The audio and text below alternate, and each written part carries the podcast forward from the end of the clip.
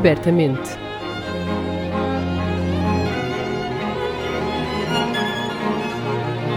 Um podcast da Orquestra Sem Fronteiras. Apresentado por Diogo Costa.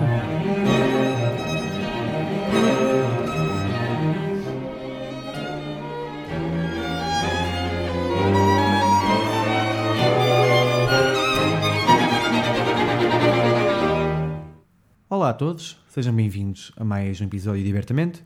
O meu nome é Diogo Costa, este é o podcast da Orquestra Sem Fronteiras, com o apoio Santander. Estamos de volta ao Porto para conversar com o compositor Daniel Moreira, naquele que promete ser um episódio bem diferente, um pouco mais leve e descontraído. Desta vez conversamos sobre como é que se ouve música clássica. Este é um episódio especialmente útil para convencer aquele amigo que não gosta de música clássica porque não percebe nada do que está a ouvir, mas também para expandirmos os nossos horizontes auditivos.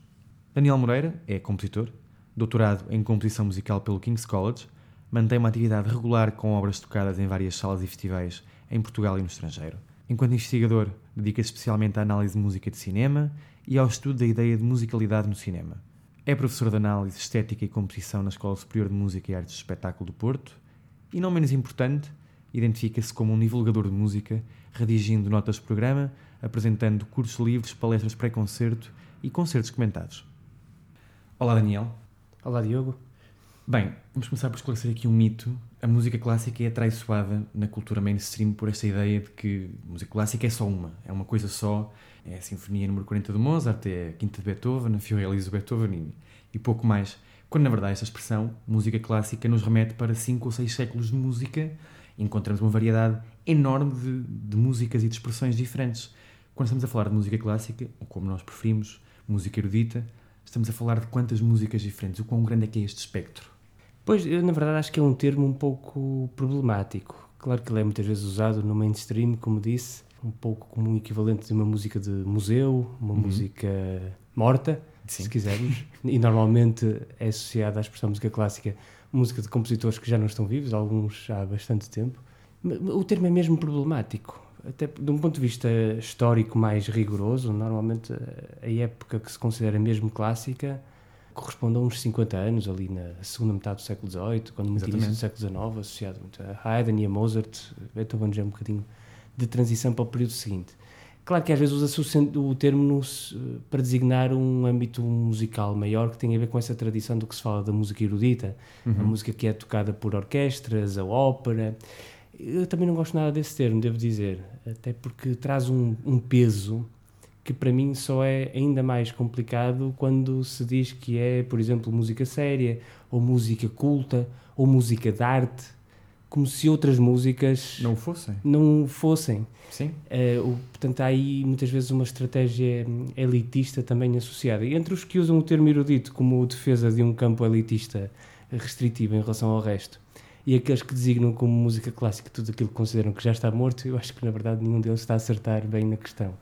Hum, é muito difícil encontrar um, um- um termo que designa esta coisa que nós sabemos que existe, que é música feita por, por orquestras, eh, ópera. Eu lembro que há uns anos, eh, quando, quando estava em Inglaterra, assisti a uma estreia de uma, de uma obra de um, de um compositor eh, que eu acho que temos que o classificar como música erudita ou clássica, seja lá o que isso for, que é o Steve Reich, um compositor Uhum. minimalista. Ele apresentou uma obra que se chamava Radio Rewrite e que era baseada em duas canções dos Radiohead, que ele lá explicou que muito apreciava. E quando lhe colocaram a questão sobre a relação com a música pop, ele disse para já que o que ele fazia não era muito diferente do que alguns compositores faziam já na Idade Média e no Renascimento, pegarem em canções populares que estavam na berra e fazerem uma nova composição partindo desse, desse tema. E por outro, ele disse que o que ele fazia não era propriamente música erudita, mas era música escrita. E eu gostei dessa definição, porque é uma definição mais neutra. De facto, aquilo que nós muitas vezes dizemos que é música clássica é música que é primordialmente escrita, ou seja, em que o compositor escreve uma, uma partitura e que não faz diretamente a própria música. Quer dizer, Sim. o Zeca Afonso, quando compunha música, e também compunha, ele normalmente logo a seguir eh, cantava, não é? Aliás, uma coisa não estava separada da outra. Enquanto que na música que se chama clássica ou erudita, normalmente há esse. Está codificada de alguma é, forma. Sim, há esse exercício da, da notação em que o compositor primeiro trabalha sobre um, sobre um texto, no fundo, não é? Que, que depois vai ser eh, materializado, vai-lhe ser dado vida pelos, pelos intérpretes. Isso, se calhar, é a principal especificidade daquilo que se chama música clássica ocidental e, portanto, que eu preferiria chamar música escrita. Se bem que mesmo isso hoje é muito complicado porque muitas vezes os, os, compositores atuais trabalham, por exemplo, com música eletrónica e a música eletrónica não funciona nesses termos.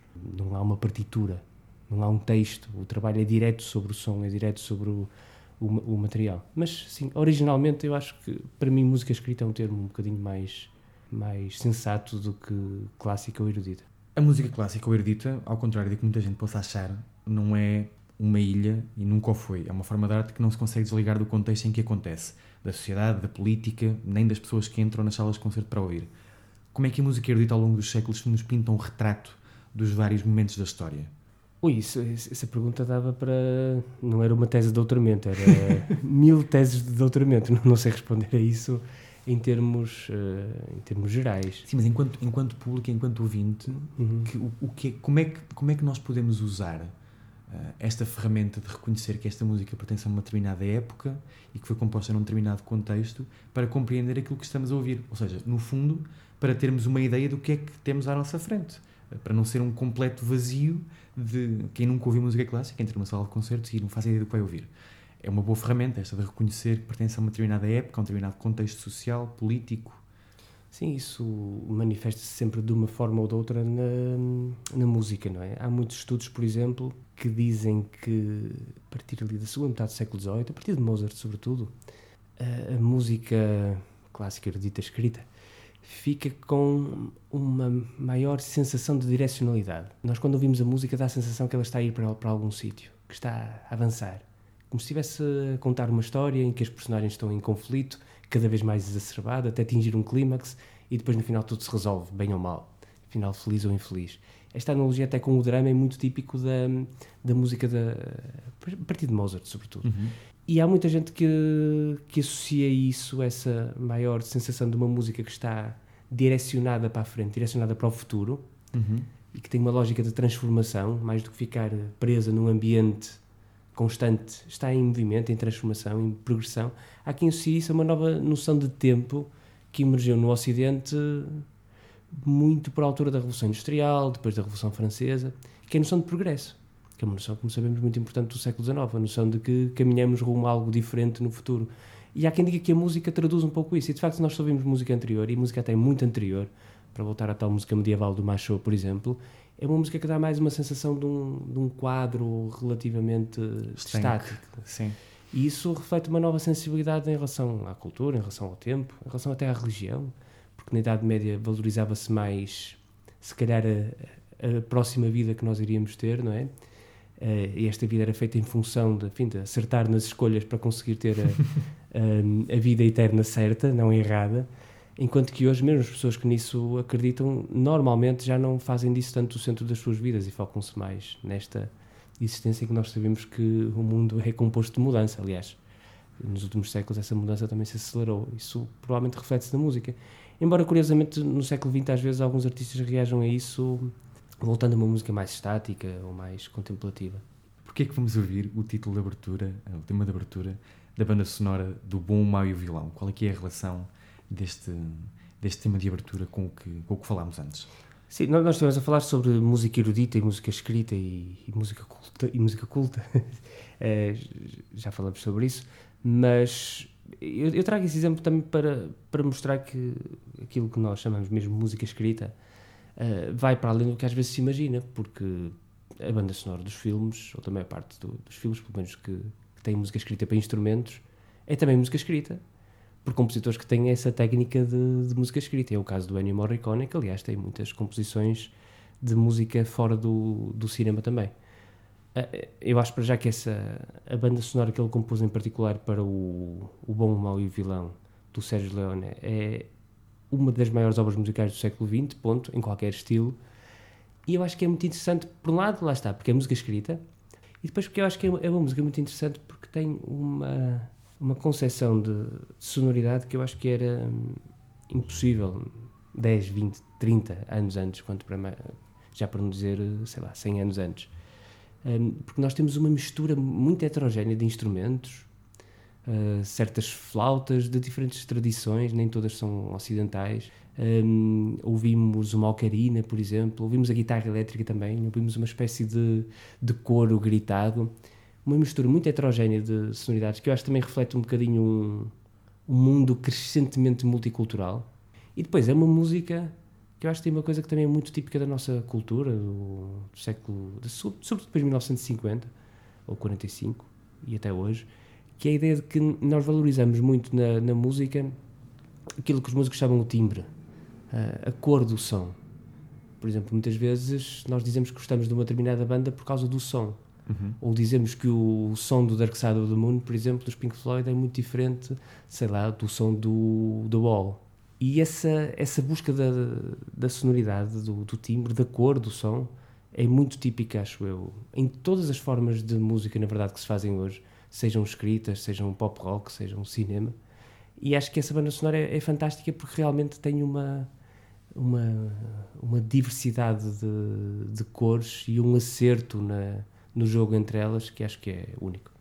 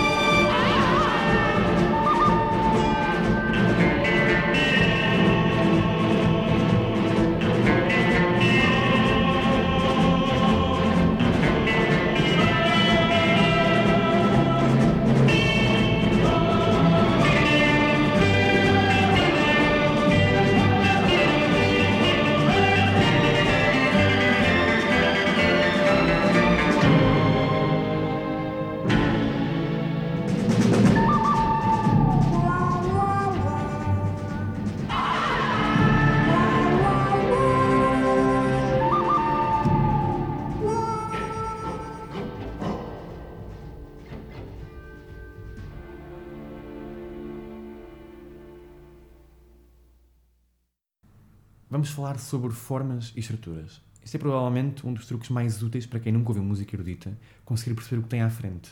Se formos a um concerto de uma banda rock, já sabemos que estamos prestes a ouvir 14, 15 canções, sensivelmente.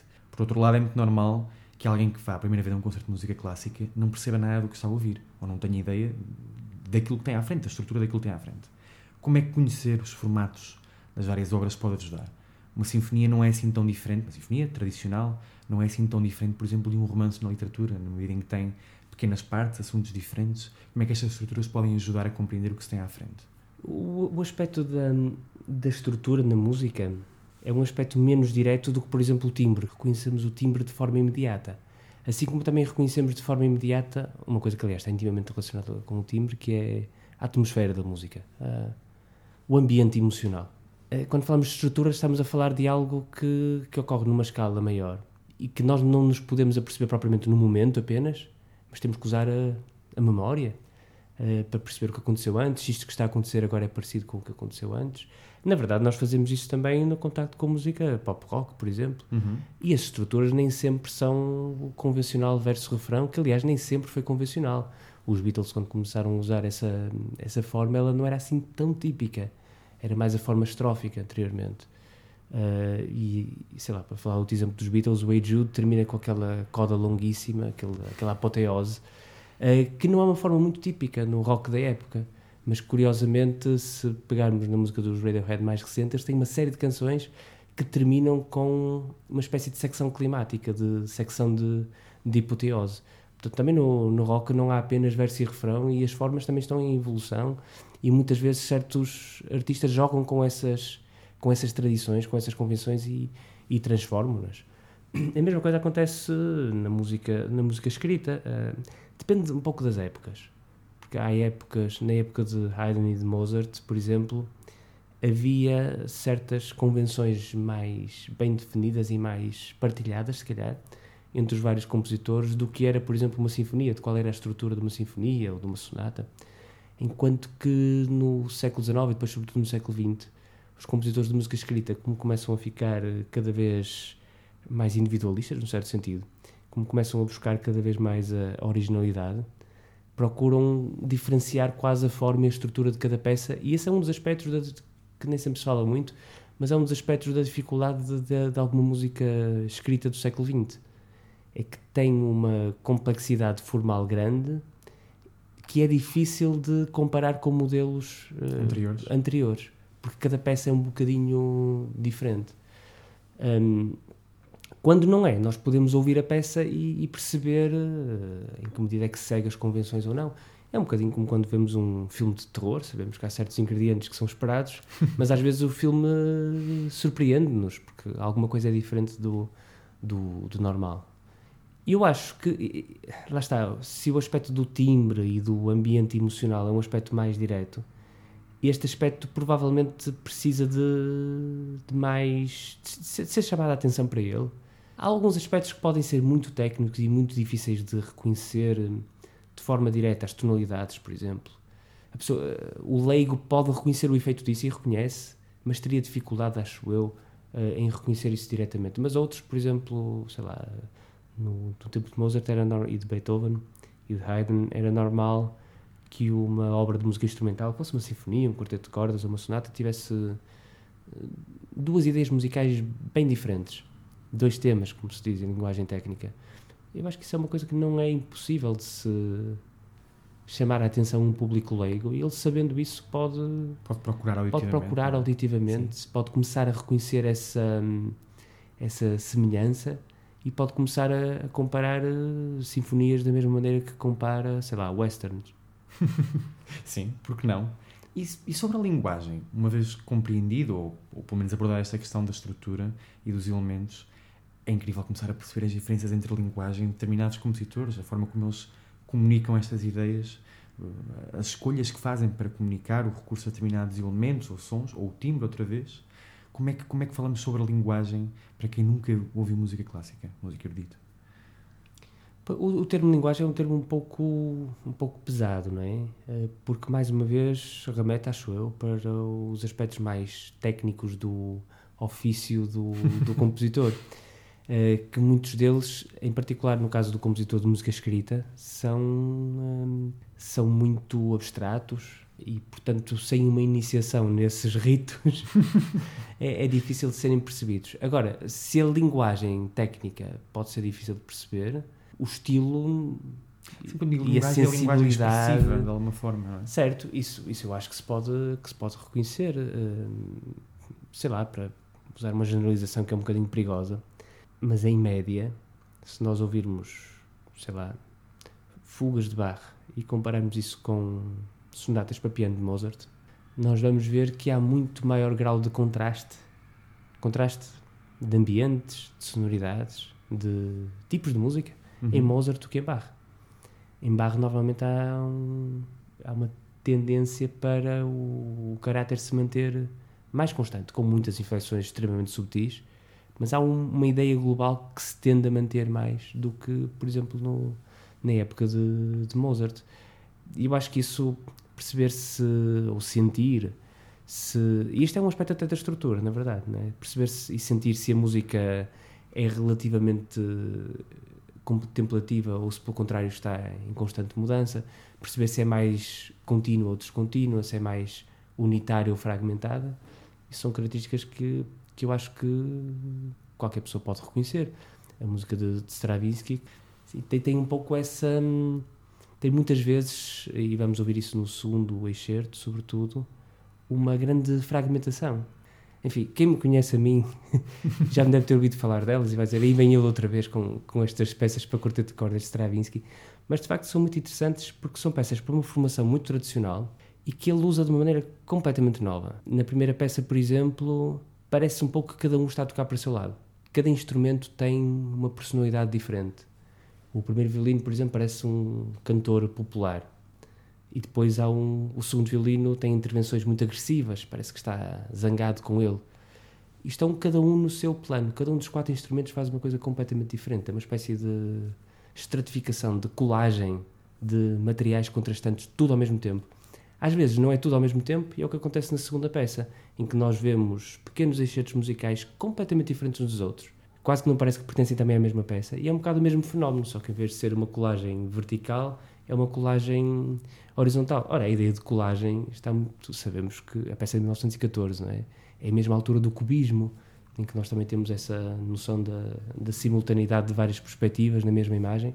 E esse também é um outro aspecto interessante, é que nós vemos na, na história da música dita clássica não só o, ecos da, da cultura, da, da sociedade, mas também ecos das outras artes que, por suas vezes, também refletem e também influenciam a própria sociedade.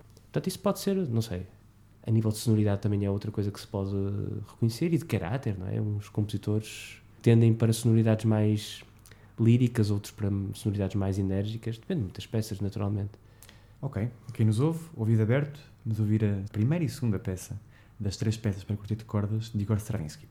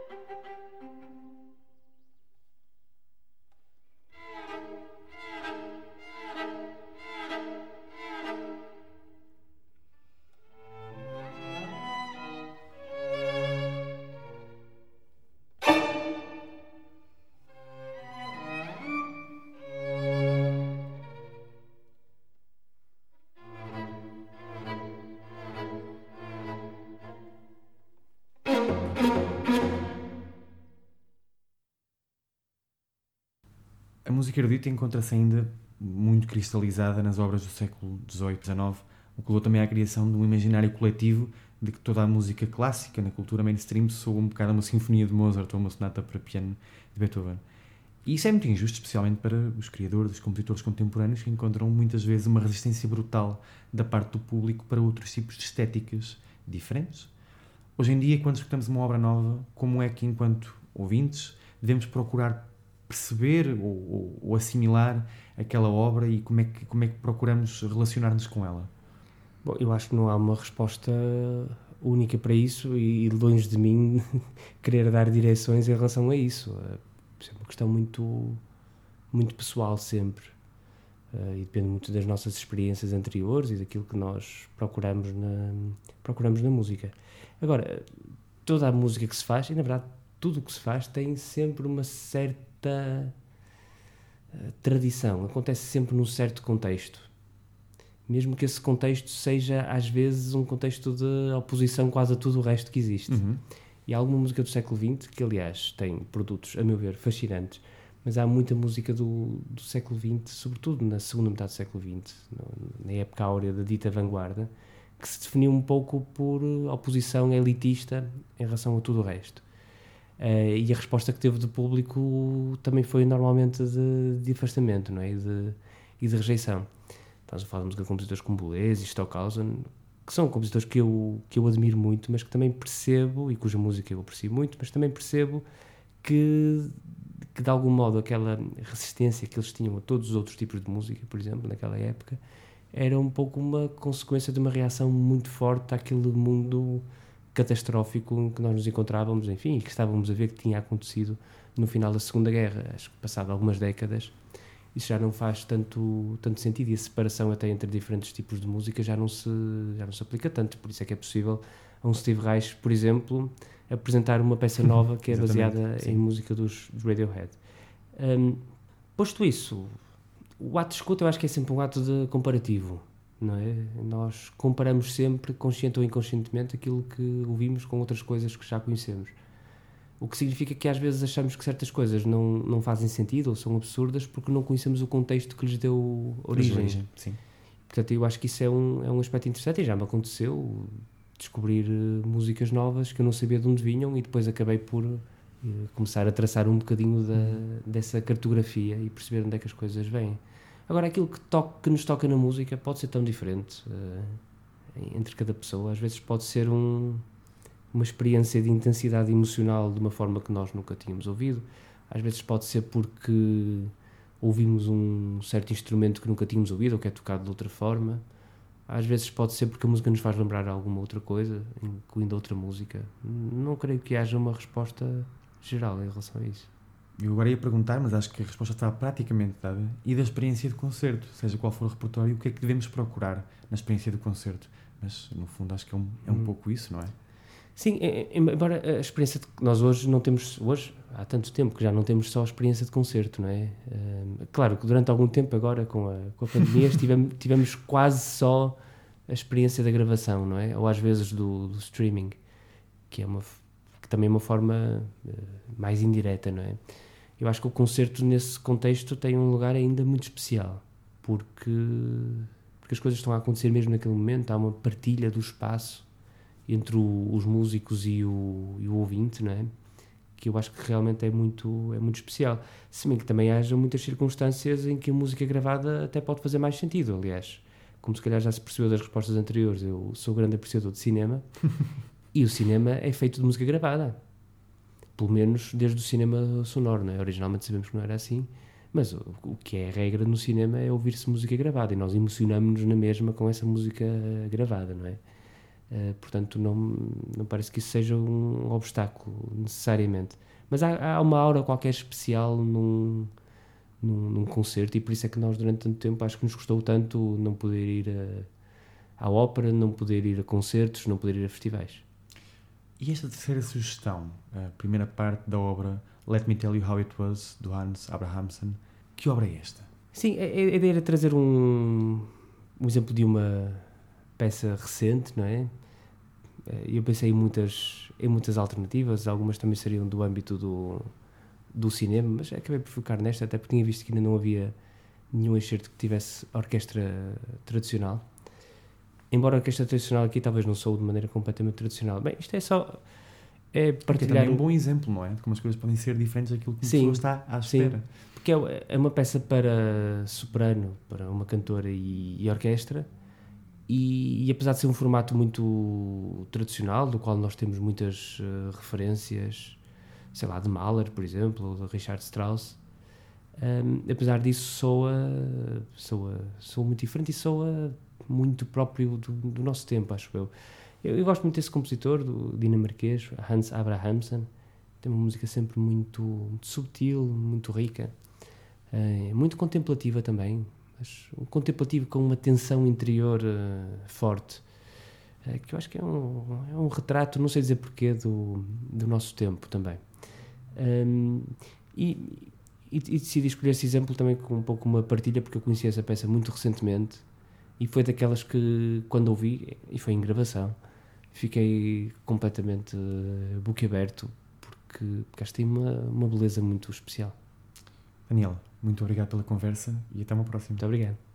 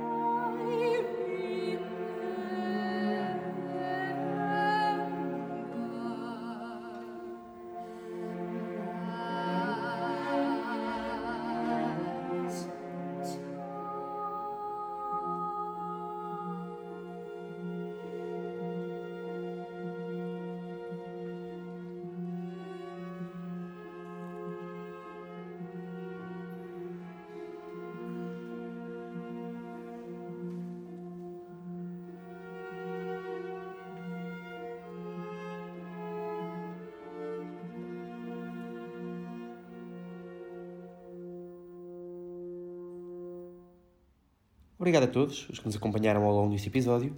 Estamos de volta no próximo dia 11 de novembro com Edward Aires Abreu, musicólogo, compositor e programador do MPMP Património Musical Vivo. Até lá, passem bem e abertamente.